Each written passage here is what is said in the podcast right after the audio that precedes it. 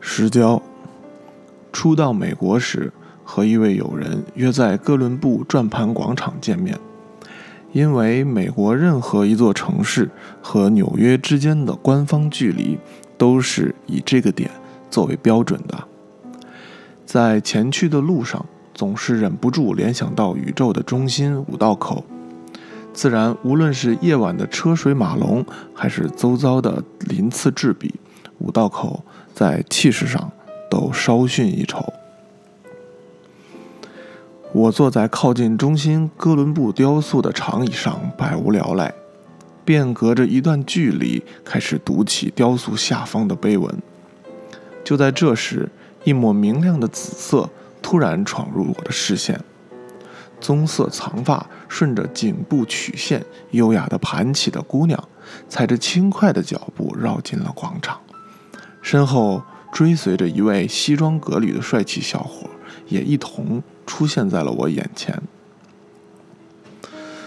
姑娘高昂着头，像只骄傲的天鹅，而她及膝舞蹈裙上泛着的五彩斑斓，如同揉碎了的月光。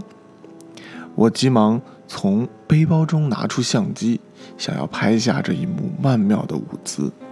然而，在我按完一次快门，再将眼睛凑近取景器的时候，却再也找不到她的身影了。姑娘像是踩入午夜清梦的精灵，在耳边诉说完动听的故事以后悄然不见，又像是蒲松龄笔下的魅影，仅惊鸿一现。便生生扰了异乡游子的六根清净。虽然照片模糊不清，我却常常想起这对舞者留下的记录。越是粗糙，回忆的场景反而更加美好。月光装饰了他的衣裙，而他成为了我的风景。让我再看你一遍，从南到北。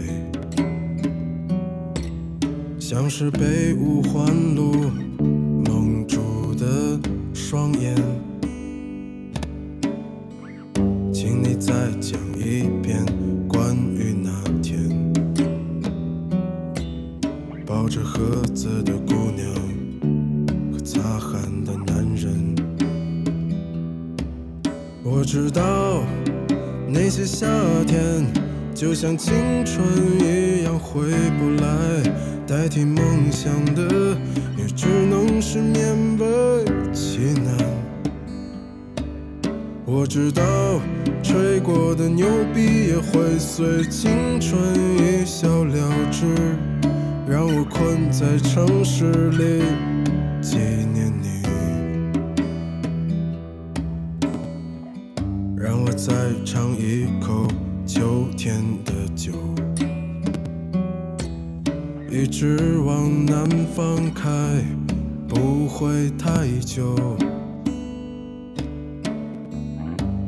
再听一遍最美的那一句：你回家了，我在等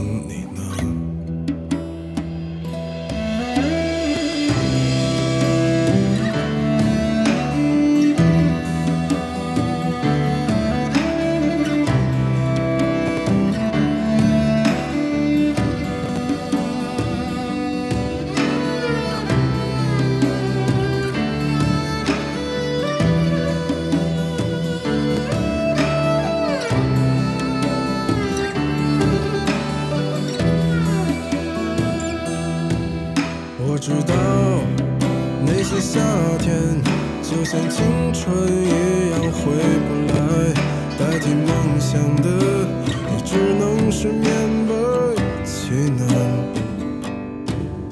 我知道吹过的牛逼也会随青春一笑了之，让我困在城市里。